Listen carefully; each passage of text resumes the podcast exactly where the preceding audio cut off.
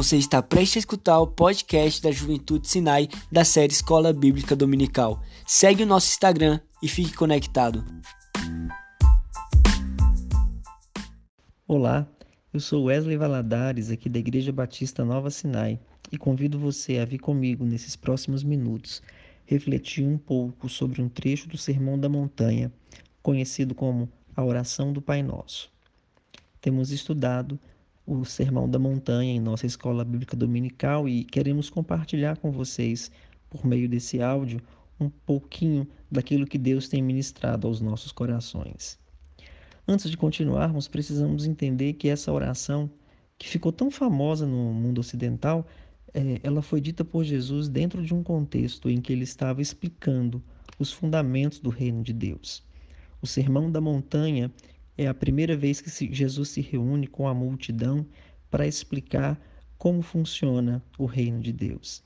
Essa oração, ela não pode ser compreendida como um mantra, uma reza que deve se repetir em situações em que você quer se conectar com Deus. A oração do Pai Nosso, ela é um modelo de vida e trata dos fundamentos essenciais e necessários para que possamos compreender a lógica do reino do céu. Antes de entender as revelações contidas na oração em si, eu gostaria de ler com vocês Mateus capítulo 5, a partir do versículo 5. Diz assim: E quando orares, não sejais como os hipócritas, pois se comprazem em orar em pé nas sinagogas e nas esquinas das ruas, para serem vistos pelos homens. Em verdade vos digo que já receberam a sua recompensa. Mas tu, quando orares, entra para o teu quarto e fechando a tua porta, ora ao teu pai que está em secreto, e teu pai que te vê em secreto te recompensará publicamente. E orando não useis de vãs repetições, como os gentios que pensam que por muito falarem serão ouvidos. Não vos assemelheis, pois, a eles, porque o vosso Pai sabe o que vos é necessário. Portanto, vós orareis assim: Pai nosso que estás nos céus, santificado seja o teu nome. Venha o teu reino, seja feita a tua vontade, assim na terra como no céu. O pão nosso de cada dia nos dá hoje, e perdoa-nos as nossas dívidas, assim como nós perdoamos aos nossos devedores. E não nos deixes cair em tentação, mas livra-nos do mal, porque teu é o reino, e o poder e a glória, para sempre. Amém. A primeira coisa a se destacar é que Jesus está trazendo às pessoas um novo paradigma, o falar com o Pai no secreto, ter um momento para separar-se, falar com o Pai secretamente, ele está contrapondo a ação, a postura dos hipócritas que oraram nas praças públicas para serem reconhecidos pelos homens como pessoas espirituais. Jesus está nos trazendo um novo paradigma. Ele está dizendo: olha, a oração que o Pai escuta é aquela oração que é feita no secreto. E é interessante que Jesus faz recomendações como: orando, não useis de vãs repetições. E no trecho seguinte ele diz: Vocês devem orar sim. Não faz sentido Jesus dizer aos discípulos que não deveriam imitar o ritual dos gentios para depois dar uma outra oração para ser repetida.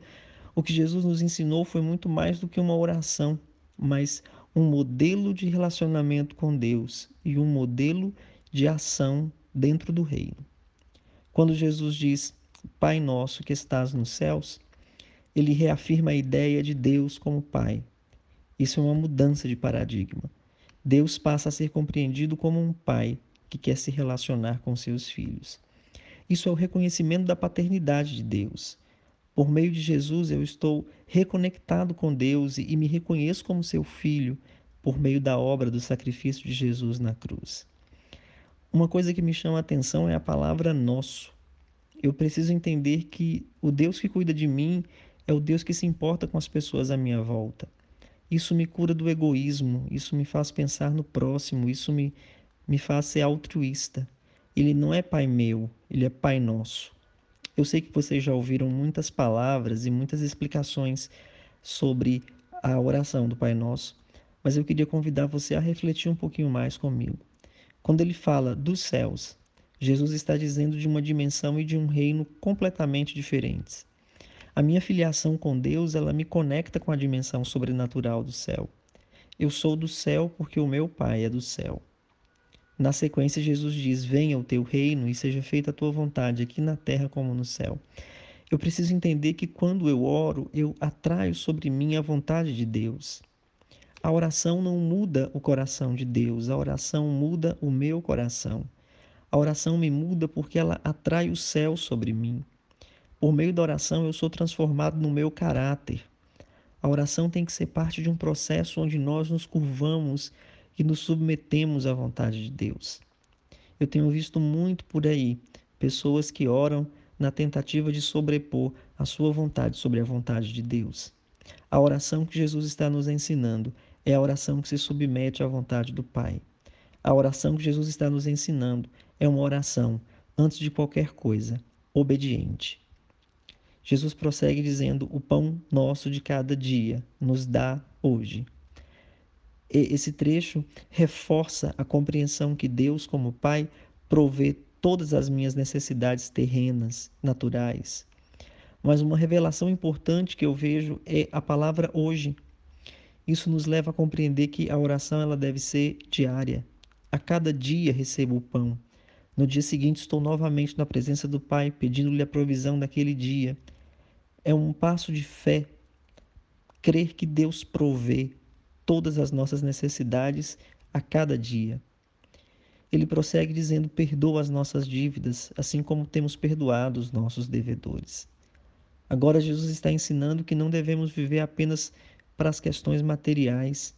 Ele está nos levando a compreender que precisamos valorizar os nossos relacionamentos interpessoais e o perdão é um elemento fundamental para que nos relacionemos com uns com os outros.